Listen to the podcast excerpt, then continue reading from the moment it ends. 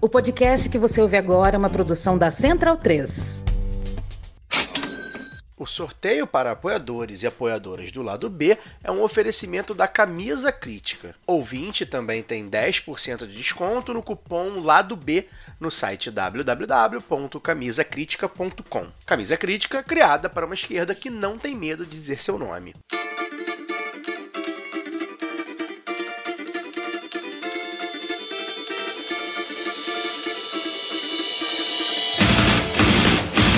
Olá, ouvintes da Central 3. Sejam bem-vindos. Eu sou Fernanda Castro e esse é o Lado B Notícias, o podcast de notícias do lado B do Rio, com temas que precisam de uma atenção maior de forma mais objetiva. Para ouvir o formato tradicional de debates e entrevistas, continuem ligados no nosso programa de sexta. E a partir desse episódio, começamos a fazer algumas mudanças no formato do programa. Estamos em fase de testes e o seu retorno ouvinte é muito importante para essa nova fase. No lugar da entrevista, teremos agora uma matéria sobre algum assunto relevante e na coluna da semana, um bate-papo entre as colunistas e eu.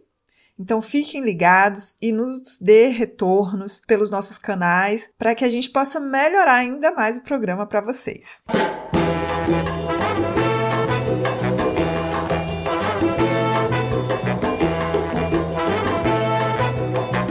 Episódio dessa semana, o julgamento do marco temporal e na coluna de Évila Vanderlei, um bate-papo sobre um mega empreendimento na ilha de Boipeba.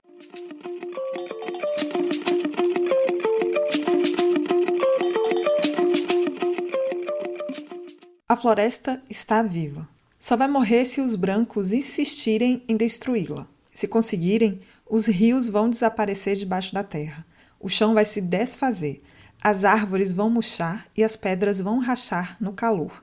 A terra ressecada ficará vazia e silenciosa. Os espíritos chapari, que descem das montanhas para brincar na floresta em seus espelhos, fugirão para muito longe. Seus pais, os xamãs, não poderão mais chamá-los e fazê-los dançar para nos proteger. Não serão capazes de espantar as fumaças de epidemia que nos devoram não conseguirão mais conter os seres maléficos e transformarão a floresta num caos.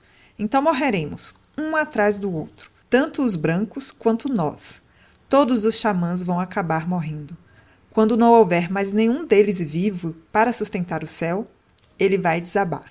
Esse é um trecho do livro do xamã Yanomami, Davi Kupenawa, chamado A Queda do Céu, que foi escrito em parceria com o antropólogo Bruce Albert um chamado que nos alerta sobre os caminhos de destruição que temos tomado ao não escutar as palavras dos povos indígenas. E, novamente, eles estão em luta contra mais uma tentativa de destruição de suas existências, agora contra o marco temporal. Passados quatro anos de um governo que se colocava diretamente como inimigo dos povos indígenas, os rastros da política de morte por meio de um Congresso conservador e ruralista seguem tentando destruir a vida dos povos originários ao avançar com a tese do marco temporal.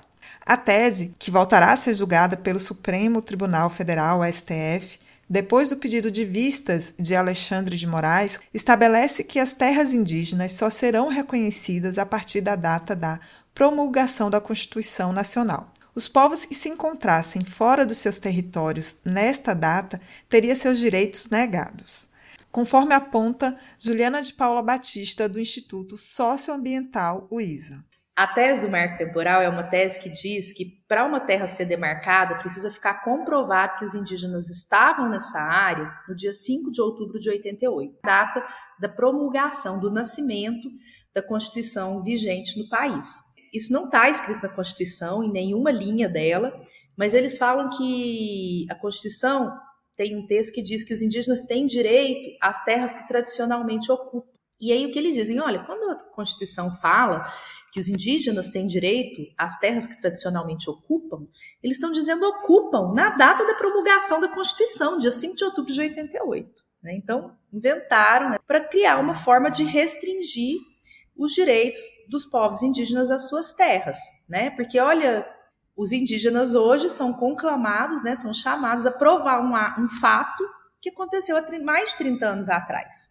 Só que lá no dia 5 de outubro de 88, ninguém avisou para eles que eles teriam que provar que eles estavam em cima dessa terra, né? Então, obviamente, muitos indígenas não têm como provar que estavam nessas áreas. E também ninguém se pergunta, ah, não estava ali, estava aonde, né? Vamos demarcar então onde eles estavam? Não, né? Eles só querem encerrar a conversa e deixar os indígenas sem terras.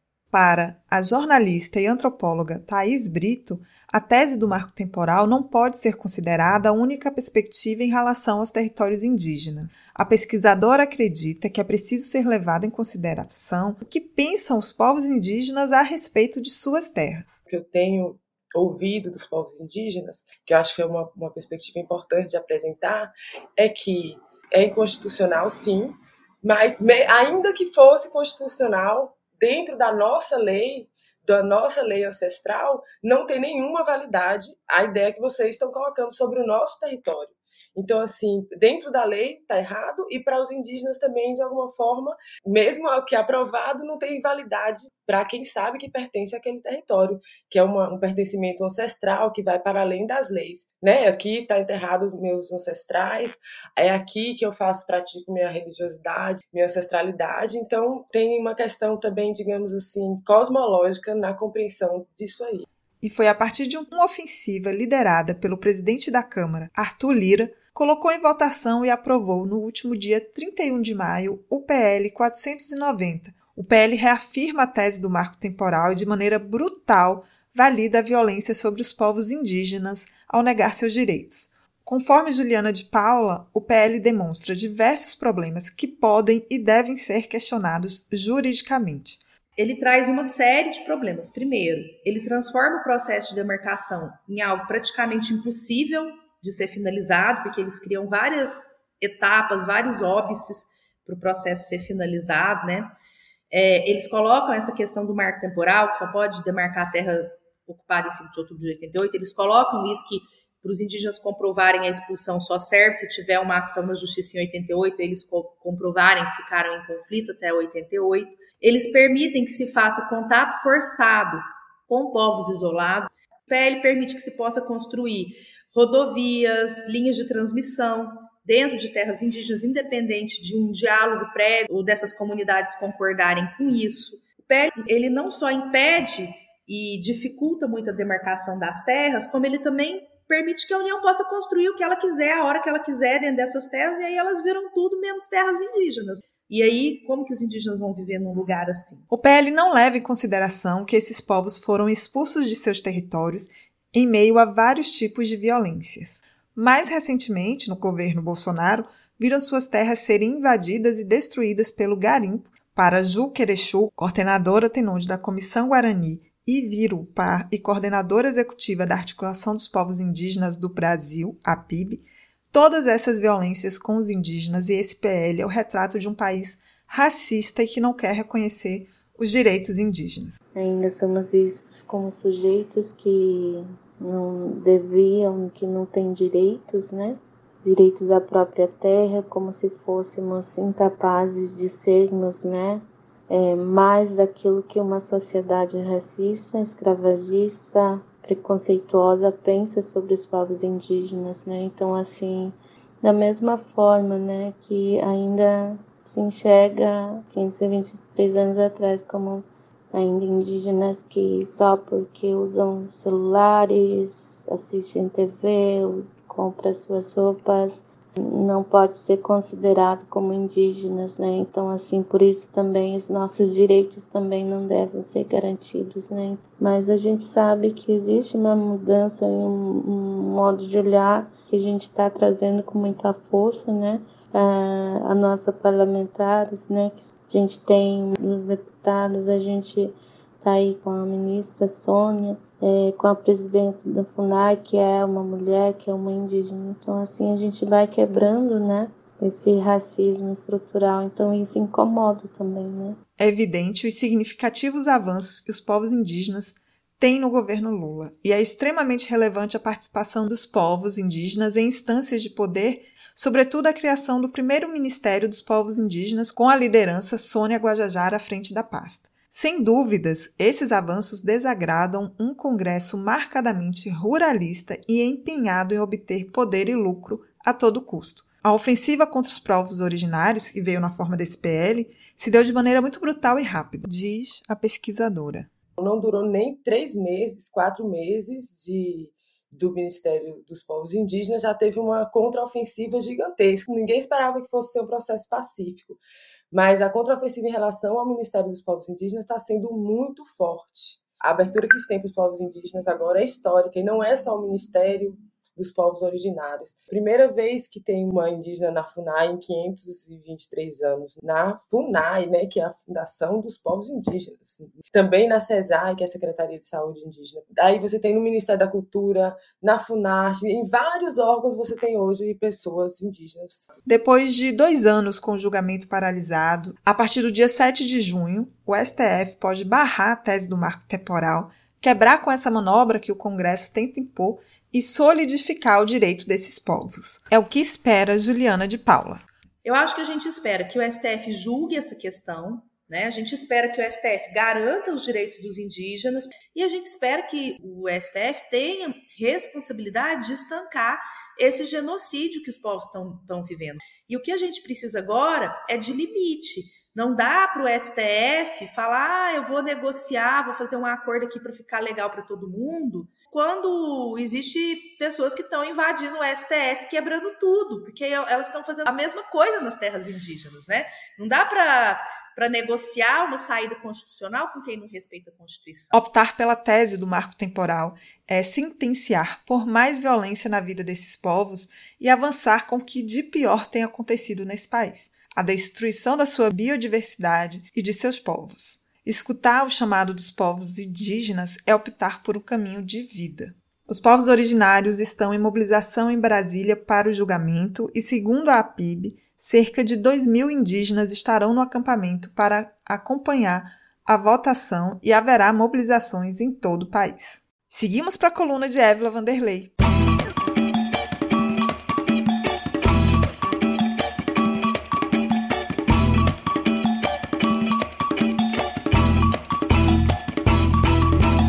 Bem, ouvintes, eu estou aqui com Évila Vanderlei, a colunista da semana, e com Giovanna Sté, a nossa outra colunista, mas que também vai participar desse papo, para falarmos sobre um mega empreendimento em Boipeba, né? Apresenta aí para a gente esse tema, Évila. Bem-vindas. Obrigada, Nanda. Então, gente, é, há, há umas duas semanas, né, já vem rolando esse debate mais na Bahia e aí eu achei que seria interessante a gente falar sobre isso, porque está é, tá saindo muito pouco na mídia, até porque um dos envolvidos nesse mega empreendimento é o dono da Globo. Para ambientar a galera, né? A, a, matéria que eu vi chamou bastante atenção foi sobre um pescador chamado Raimundo Esmeraldino, ele também é conhecido como Raimundo Siri, e ele precisou abandonar a comunidade tradicional de Cova da Onça, que é localizada na ilha de Boipeba, que fica no sul da Bahia, após ser intimado por mensagens, áudios e vídeos, né, e ter a sua vida ameaçada. É, Boipeba, né, é um arquipélago que fica ali no sul da, da Bahia, no município de Cairu, e é uma área reconhecida pela Unesco de reserva da biosfera e patrimônio da humanidade. E aí eles querem construir é, um resort de luxo com duas pousadas de mais de 3,5 mil metros quadrados cada uma, 82 casas, tipo, além do, do loteamento com 69 lotes para residências fixas e de veraneio, é, parque aquático, pier para 150 barcos e infraestrutura náutica, aeródromo e um campo de golfe de 3,7 milhões de metros quadrados. Essa área é, representa 20% do território da ilha e são terras da União. Então, isso se configura em crime de grilagem. Os donos, né, os sócios e donos, eles. É, e aí eu vou dar os nomezinhos para a galera entender por que, que não sai né, na mídia, na grande mídia. É, o José Roberto Marinho, que ele é o presidente da Fundação Roberto Marinho e vice-presidente do Conselho do, de Administração do Grupo Globo. O Armínio Fraga, ex-presidente do Banco Central, no governo de Fernando Henrique Cardoso e Antônio Carlos de Freitas Vale, e ele é dono de uma empresa chamada Mangaba Cultivo de Coco. E eles querem comprar essa parte né, da, da fazenda Ponta do Castelhanos.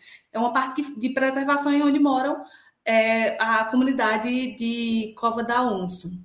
E também são pessoas que têm denúncias, é, inclusive do, do Paradise Papers, falando sobre contas em paraísos é, fiscais, como Ilhas Caimã, é, Ilhas Virgens Britânicas e tudo mais. Como o próprio Armin Fraga, que também é, tinha investimentos nas Ilhas Caimã. O processo começa em 2008, que eles tentam comprar de um ex-prefeito da, da cidade de Cairu, e aí, com a luta de alguns líderes da comunidade, eles conseguem fazer com que o, o Ministério Público Federal ele embargue a obra, só que como vem se construindo a ideia de que aquilo é um projeto sustentável, vai ser bom para a própria comunidade, muitos moradores começaram a ameaçar de morte o Raimundo Siri. O único lugar que eu vi que saiu foi no Decept Brasil. Enfim, eu consegui encontrar pouquíssima coisa sobre o assunto, porque, como eu disse, na várias denúncias que você vai encontrar em redes sociais, alguns ativistas, alguns militantes da, da ilha, né? E também moradores e da Bahia, ambientalistas, eles são bastante silenciados e eles é, denunciam que dentro da TV na Bahia, né, é dito que esse empreendimento vai ser ótimo, que ele é sustentável, que ele vai só contribuir para o crescimento tipo da ilha, do turismo, mas e as pessoas questionam muito pouco como está feito, com que dinheiro isso está sendo feito, inclusive, porque não, não tem valores, mas ninguém sabe com que dinheiro vai se comprar essa parte da ilha. E aí, como não saiu basicamente lugar nenhum, achei que seria interessante a gente tentar dar um pouquinho de voz para isso. Évila, realmente é muito importante você trazer esse tema. É um tema muito recorrente no Brasil, né? Não só na Bahia, mas no Brasil esse tipo de coisa, né? Megas empreendimentos. Essa é uma APA, é uma, uma área de preservação ambiental e com comunidades, com a comunidade pesqueira, marisqueira e quilombola, e não se pergunta para essa comunidade se ela quer isso lá. Aí, aí as grandes empresas, a mídia vem, vem sempre estampando o que está lá, que vai desenvolver a, a região, que vai trazer trabalho, mas perguntaram para as pessoas se elas querem isso, se elas querem deixar de ser pescadoras, marisqueiras, se elas querem deixar de viver do modo que elas vivem? Nunca se perguntam, né? E, já, e também acontece muito, essas grandes empresas acabam conseguindo colocar a população contra, né, algumas pessoas contra quem está lá batendo de frente. Que eu estou falando isso porque eu tive experiências de trabalhar em comunidades tradicionais é, na Bahia e vi esse tipo de coisa, né? As empresas chegam lá com um discurso muito bonito e vai beneficiar demais aquele lugar. É mais um avanço, né, desse modelo de sociedade que a gente tem, que não respeita a vida e os modos de viver das pessoas, as, né, as suas existências, como elas querem viver, e vai destruindo tudo, né? Modos de vida, meio ambiente e não respeitam nada. Queria agradecer a Evelyn por trazer esse tema, assim, é um tema que a gente pode puxar uma série de questões que são recorrentes no Brasil, como a Fernanda falou. Essa questão dos grandes empreendimentos, ela colocou bem, mas também tem a outra parte que é o, essa imagem que se passa desses grandes, grandes empreendimentos como coisas sustentáveis, é, que vão ter uma preocupação de preservação do meio ambiente, enfim, aquilo que em inglês se chama de greenwashing, como se fosse possível um resort gigantesco com campos de golfe absurdo, e campos de golfe nada mais é do que é uma grama sem fim. E a gente pensa como um modelo de resort, que é uma coisa gigantesca, é, que gera muito lixo, por exemplo, enfim, que tem um impacto ambiental muito grande para construir aquela estrutura concretada gigante né, no meio da natureza. É, como isso pode ser sustentável? Eu já puxo o gancho que é esse discurso sempre, né, de que como se a população local vivesse em um modo muito rudimentar, né, economicamente muito rudimentar, e aquilo fosse trazer a modernização. E é claro que esse discurso acaba né, cooptando muita gente, mas existem, se as pessoas realmente buscam outras fontes econômicas, né, ah, por exemplo, não quero mais ser pescador, tem outras formas de fazer isso, né? Certamente não é via um grande resort que vai gerar um desequilíbrio gigante econômico, em primeiro lugar, porque vai provavelmente vai haver uma mão de obra, né? Quem fica nos altos cargos vem de fora. É, grandes empreendimentos, normalmente, quando chegam em áreas mais pobres, também causam um desequilíbrio social muito grande. Principalmente questão de prostituição, tráfico de pessoas, porque aí você vê muitas pessoas endinheiradas vindo de fora, é, aumento do consumo de drogas, enfim, aumento da criminalidade. Isso são, são coisas que pesquisas diversas mostram sobre empreendimentos variados, né? Então, qual é a preocupação do impacto social? Porque o impacto social não é só, bom, a gente vai contratar algumas pessoas que provavelmente vão ser contratadas é, num regime muito precário de trabalho, que não dá para acreditar que um resort desses vai, enfim, ter relações trabalhistas muito justas, enfim. E é muito difícil conseguir desconstruir isso frente ao capital dessas pessoas, né? Como é que uma população local vai bater de frente com isso? Então, eu acho que é um microcosmos de como o turismo exploratório, mas também outros grandes empreendimentos operam no Brasil. Quero deixar só também uma outra opção de leitura, que é um texto mais denso, de um site chamado Conexão Planeta, que eles fizeram um, um artigo bem interessante. Eles vão mais a fundo em relação a a, relação com a diretora é, geral do meio ambiente na Bahia, Maria Cristina Teles de Araújo Lima, e como ela foi responsável pelo desmatamento de várias áreas em toda a Bahia, que envolve é, interior litoral, é, tanto que eles usam um termo chamado para elas de caneta do desmatamento. E outra coisa, só para finalizar mesmo, é que o texto também chama a atenção para aprovação de uma PEC no início do ano na Câmara dos Deputados, que é a PEC 39/2011, que trata da transferência gratuita a estados e municípios dos terrenos da costa marítima. E também é, tem um alerta para um PL 4.444 de 2021, e tem um artigo 16, que é uma emenda que fala da privatização das praias, criando uma zona especial de uso turístico no litoral, em orlas de rios e lagoas. E aí, né, por fim, eu até pesquisei, mas o próprio artigo fala que tanto a Marina Silva, né, ministra do Meio Ambiente, quanto é, o IBAMA, eles não se, se pronunciaram sobre a situação da ilha, nem, as, nem a PEC 39 2011 e o PL.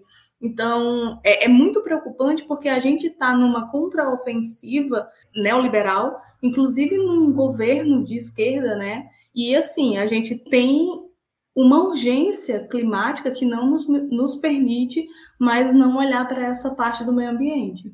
Só queria lembrar que tem uma página no Instagram que é a Salve Boipeba, que dá para acompanhar também algumas coisas sobre o tema. É, Giovana, obrigada por estar aqui. Évila também. Um abraço, meninas. Um abraço, tchau, tchau. Tchau, tchau, pessoal. Até a próxima. E que tal aprender inglês, espanhol, francês de maneira leve, dinâmica, com afeto e senso crítico? Conheça a WeCreate, o curso de idiomas parceiro do lado B. Acesse www.wecreateidiomas.com.